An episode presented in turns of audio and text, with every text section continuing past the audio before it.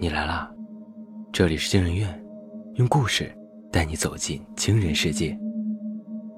本节目由惊人院、博尔声音工坊联合出品，喜马拉雅 FM 独家播出。我是惊人院研究员诗涵，我是惊人院研究员韦夏。今天要讲的故事是：我花五块钱制止了三起命案。上。作者：韭菜。我叫赵一腾。我走进星河路幸运餐厅的时候，看了一眼手机，中午十二点。这是我最爱去的一家饭馆，不仅是因为味道好，更重要的是量大，价钱还不高。老板，确定吧？就今天。我发了条信息出去，然后抬了抬手。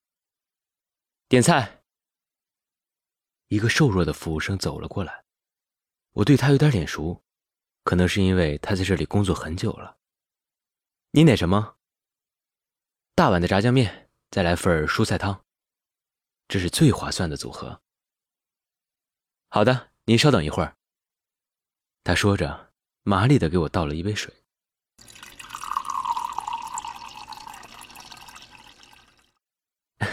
你先喝着。我点点头，听到手机响了一声。就今天。那定金？我接着收到了一条转账信息，金额不菲。用别人的话来讲，从小就是个混子，爸妈离婚，我被扔给了奶奶，但没人管我。从小学一路混到初中，然后上了本地的一所职校，没一年就因为打架被开了，接着到社会上继续混日子。上周我因为没关水管。被房东大晚上的赶出了家门，我在桥洞下凑合了一夜，然后开始面对现实。我该怎么活下去？我打电话给我当时的大哥，他果然没让我失望，甩给了我五个字：富贵险中求。于是，我成为了一名业余杀手。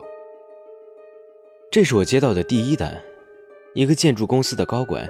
想要杀一个叫孙富安的工人，这几天呢，我一直都在跟踪他。他昨天回了郊区的老家，今天要回城。郊区偏僻狭窄，人烟稀少，有些路段甚至没有摄像头。我不易察觉地笑了笑。面和汤端了上来，我吃得很快，最后把汤一饮而尽。放下碗的时候，我觉得我的手在发抖。是害怕吗？不，绝不是。我也不想杀人。这个世上，但凡有一个人对我好，我也绝对不会走上这条路。是他们逼我的。我只想活下去而已。我没错。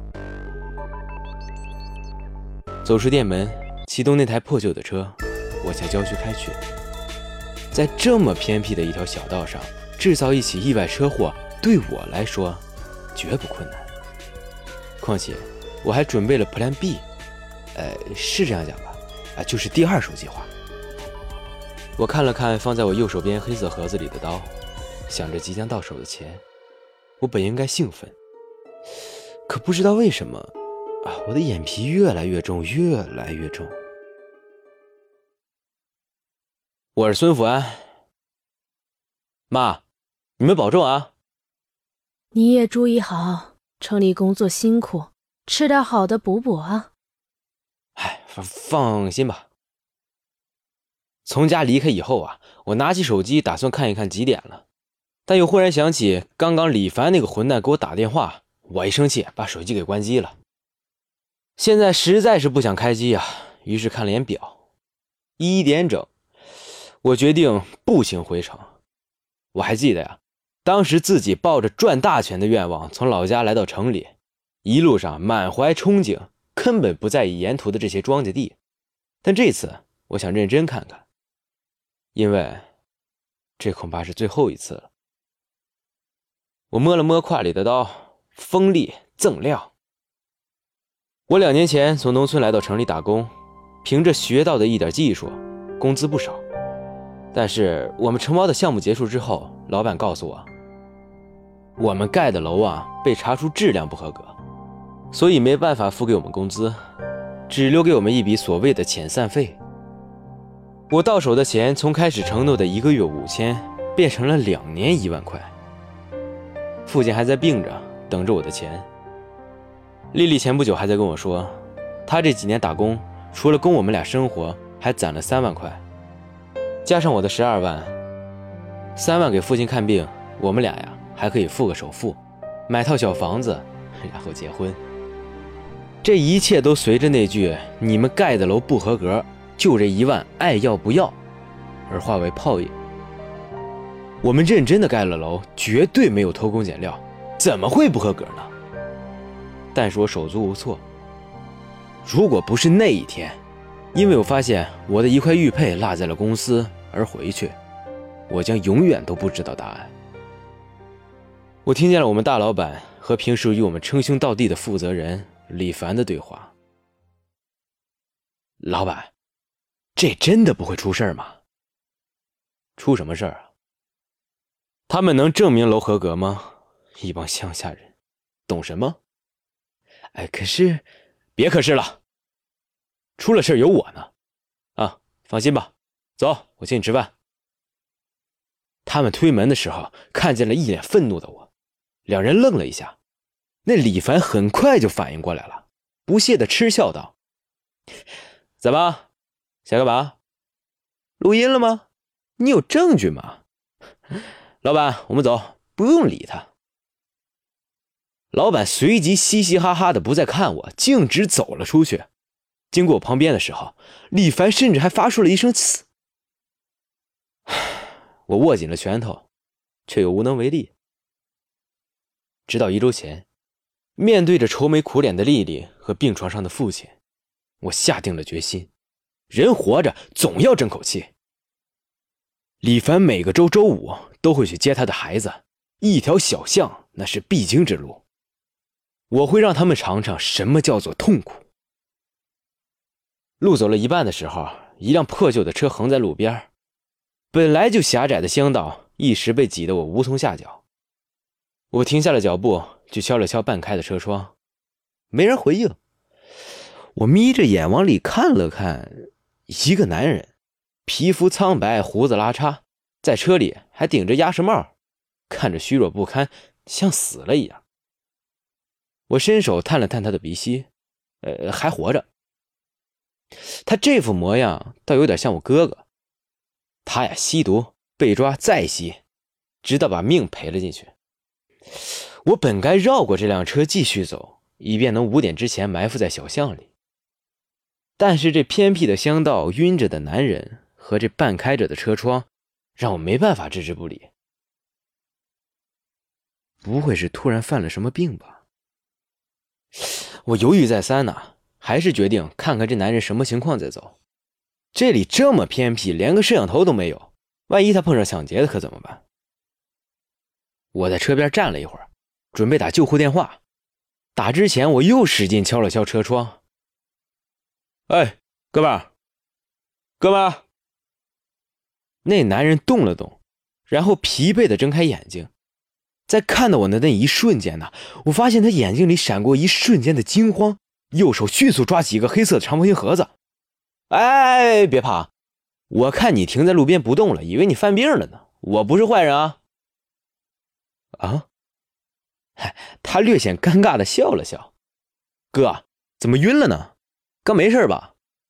啊，没事没事。可能是低血糖犯了，车上有糖吗？注意好身体啊！我不自觉的老想劝劝他，就像劝我哥哥一样。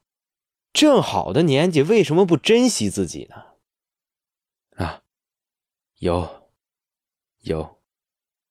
那男人点点头，我还是不放心。哎，你还是去医院看看吧，别是有什么大问题了。一听到医院，那男人猛地摆摆手：“我不去医院，我哪还有钱去医院呢？”我摸了摸口袋，哎，我身上这钱啊不多，就这三四百，你拿着吧，自己再添点啊。打打瓶叫啥来着？营养液？呃，是叫这名吧？补补。这是我身上仅剩的钱，我本来打算留给丽丽的。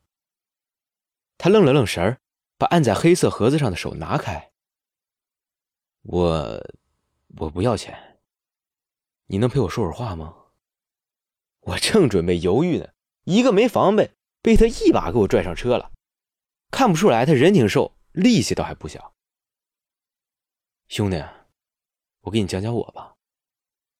他没理会我是否答应，自顾自的讲了起来。离异家庭无人管教，为了换取大哥的庇护啊，欺负同学，再被别人欺负，到头来一事无成。他深吸一口气，用复杂的眼神哽咽的问我：“小学的时候，数学老师还说我将来一定是个大人物。”可我怎么走到这一步了？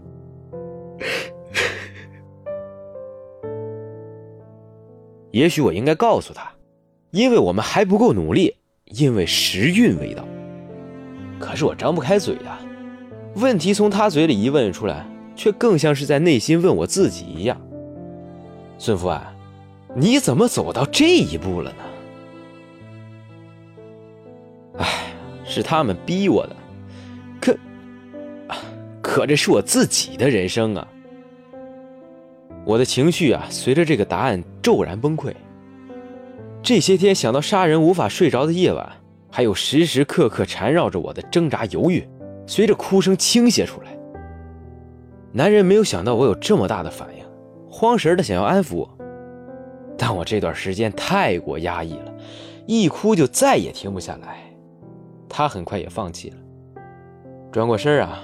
不一会儿，也自顾自地哭了起来。车上的电子表还亮着，四点了。